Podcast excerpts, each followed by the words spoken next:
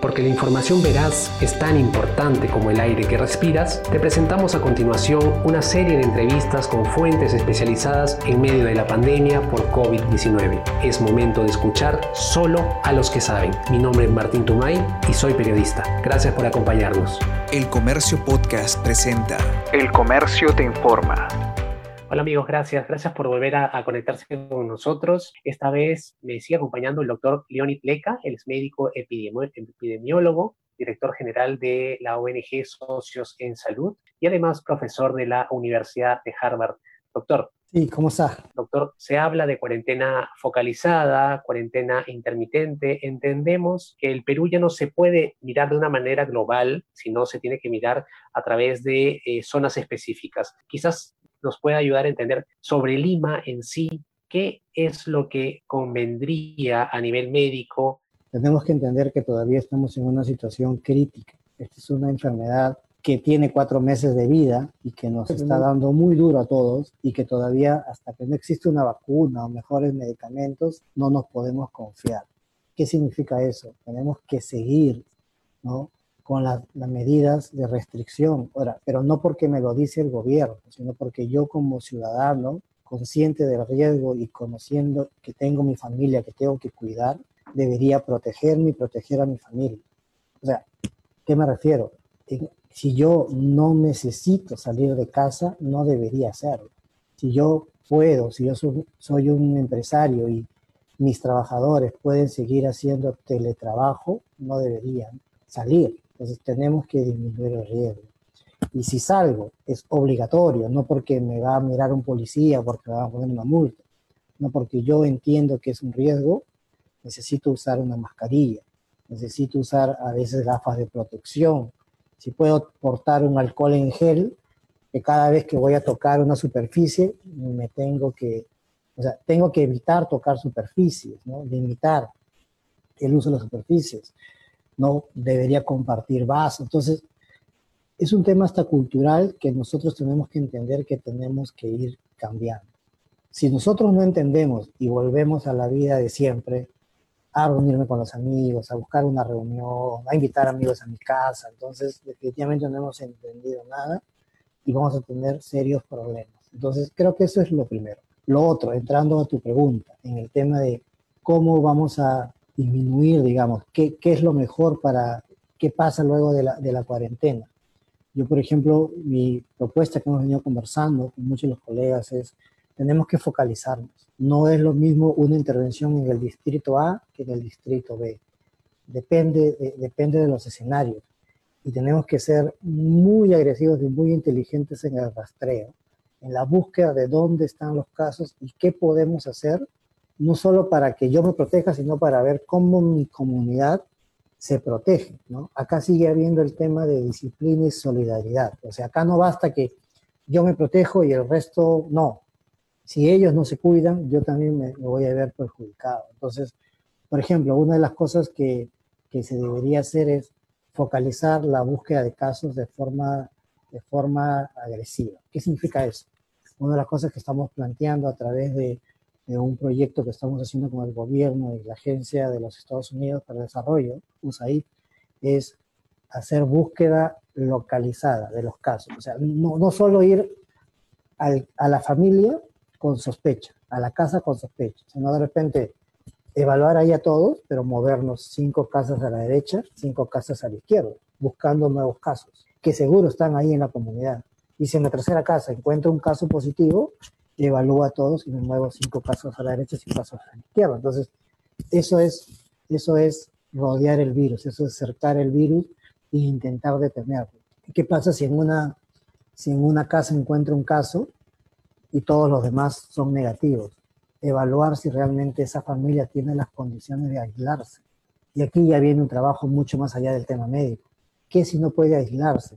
Quizás esa municipalidad debería estar pensando en tener un albergue, una casa temporal para aislar a estas personas que no van a poder aislarse en su comunidad, en su casa, porque no tienen las condiciones, porque viven en un cuarto de dos por dos y ahí, ahí viven cinco personas. Si no hacemos eso, si no lo ayudamos, si no ayudamos a esta persona, el contagio va a seguir. Entonces, hay muchas cosas que se pueden hacer. El otro tema es que se tiene que que discutir cada vez más rápido la implementación de las pruebas moleculares, que eso es, eso es claro que nosotros tenemos que implementar todavía muy rápidamente y estamos todavía muy atrás, porque esto me va a ayudar rápidamente a detectar los casos, como lo hizo Alemania. Alemania hizo miles de, de millares de pruebas moleculares al día ¿no? y empezó a, acercar y rápidamente cortar la, la transmisión, la transmisión del virus. Entonces, hay varias ideas. Yo decía hace un momento, screening agresivos en espacios públicos, en los mercados, control de temperatura, en los paraderos, control de temperatura, ¿no?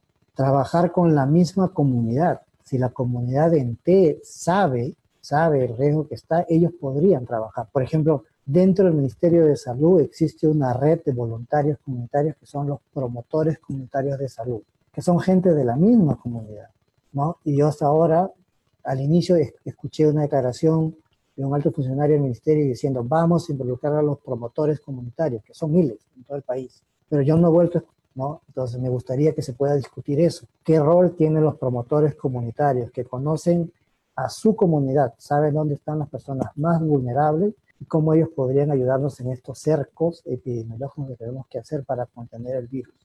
Eh, doctor, acá una pregunta, bajo el punto de vista médico, es beneficioso quizás que un distrito, por ejemplo, hablando de, del INSE, que pongamos al INSE, por ejemplo, nada más, ojo, ¿ah? al INSE en cuarentena total y, por ejemplo, a Surquillo en, en cuarentena focalizada, ¿es posible, es beneficioso o no?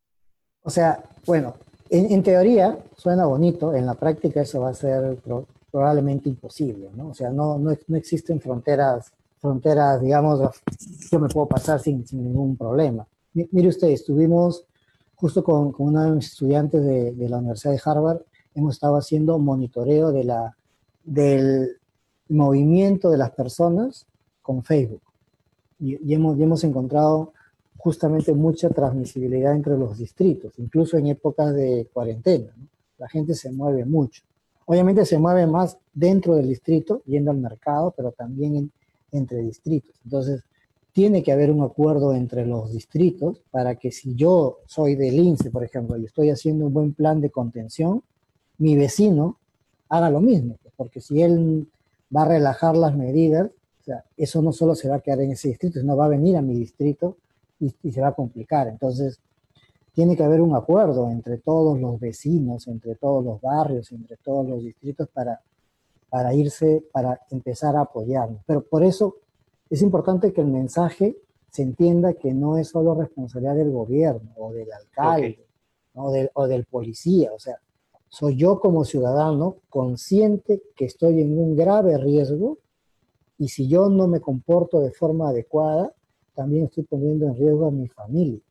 Entonces, entonces ese es el principal mensaje. ¿no? Acá tenemos que hacerle entender a las personas que desafortunadamente, y no es un tema de alarmista, sino es un tema real, estamos en una situación complicada ante una enfermedad que se ha desbordado en todo el mundo, que no hay una vacuna, todavía no hay buenos medicamentos, y que si a mí me da, probablemente si ahora yo me infecto y desarrollo una forma grave, o mi papá desarrolla una forma grave, o mi mamá, de repente cuando vaya a la emergencia no voy a encontrar camas. Entonces, porque es un tema de volumen de personas que desarrollan enfermedades. Tanto el contagio que en ningún país, ya lo hemos visto, todo el mundo lo ha visto. Europa ha caído, o sea, los países más grandes han caído. Como el Perú, con las limitaciones que tenemos, o sea, no va a caer. Y ya estamos mirando, mirando este drama, digamos, en, las en los últimos días.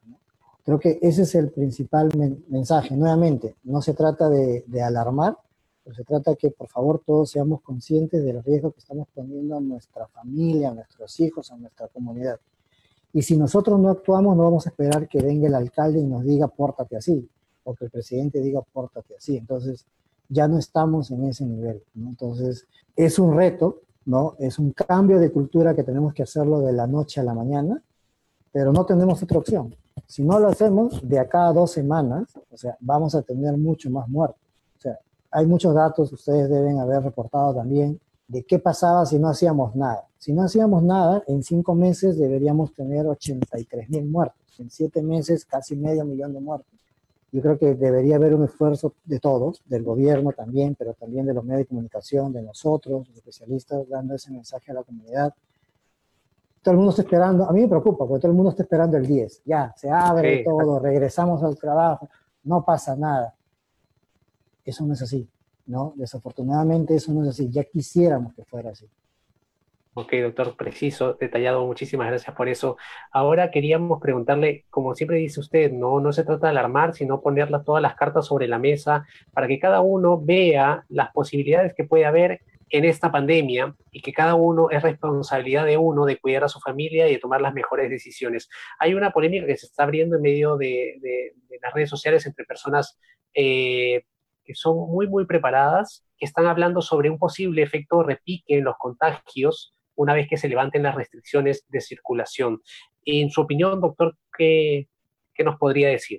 Bueno, como comentaba en el primer bloque, en realidad eh, nosotros todavía no hemos podido bajar este índice de reproducción, ¿no? Este, y no podemos hablar de que estamos controlando la pandemia. Mientras siga por encima de 1, algunos dicen 1.4, 1.5, todavía sigue habiendo transmisión activa. En condiciones de cuarentena, con las dificultades que ya sabemos existen. Cuando se abra, ¿no? cuando se relajen algunas, algunas indicaciones, eh, es obvio, porque ya todos hemos aprendido que el virus no se transmite solo, se transmite con las personas. Si las personas se mueven más, el virus se va a transmitir mucho más y podría haber un segundo repique, una segunda ola ¿no? de, la, de la transmisión. Por eso yo insisto que es importante. Así el gobierno y, entiendo, ¿no? Eh, existen, existen muchas necesidades, se relajen, las, se relajen las condiciones, queda en uno el ser responsable y decir, ok, si yo no tengo que salir a la calle, no tengo por qué hacerlo. No porque ahora dicen ya se puede salir, voy a salir todos los días a comprar si yo tengo las condiciones de salir una vez por semana, ¿no? Eh, se uso el transporte público, bueno, no me voy a volver a amontonar. Bueno, ahí hay un plan que, que se tiene que hacer como municipalidades, Ministerio de Transporte, ¿no? Y reglas claras de cómo se va a usar, porque no podemos regresar a lo mismo. Si regresamos a la vida de antes, definitivamente no, este, no, no tienes que ser, eh, digamos, este, científico para decir, bueno, vamos a, va, a haber ese, ese rebrote. Eso, eso probablemente va a ocurrir. Entonces, eh, eso por una parte. Lo otro es que, nuevamente, nosotros lo que hemos hecho es ganar tiempo. Entonces, los servicios de salud tienen que seguir potenciándose, ¿no? Porque van a haber casos que van a seguir yendo a las comunidades. Ahora, si hay ese, ese, esa segunda ola, van a haber muchos más casos. Entonces, eh, entonces tenemos que mirar, ¿no? Tenemos que mirar que nuestro sistema, bueno, es débil, ¿no? Y eso, estamos hablando ahora de solo esta enfermedad. Imagínate las otras. Eh, ahora temprano hablaba de, unos algunos pacientes que requieren este, medicamentos oncológicos, que requieren quimioterapia, que requieren este, manejo de su diabetes. Y, claro, entonces esos números también hay que ver cómo los empezamos a, mejorar. ¿no? Ahí sé que el ministerio está hablando de, ya aplicar estrategias de telemedicina, de, seguimiento a distancia, ¿no? Pero eso tiene que activarse rápido y en paralelo. Estamos contra el tiempo. O sea, si alguien piensa que ya el 10 se termina la guerra, yo, este, yo creo que sería un error, ¿no? Entonces, eh, pero yo insisto, no, no todo nos, lo tiene que, decir el gobierno. Porque es la quinta vez que estoy diciendo esto. Nosotros tenemos que ser responsables para ya haber aprendido la lección, ¿no? De que estamos ante una enfermedad que desafortunadamente, si nosotros no somos responsables, se, va a llevar lo más preciado que nosotros tenemos. Muchas gracias por habernos escuchado y ya saben, la buena información es poder. Esto fue El Comercio Podcast.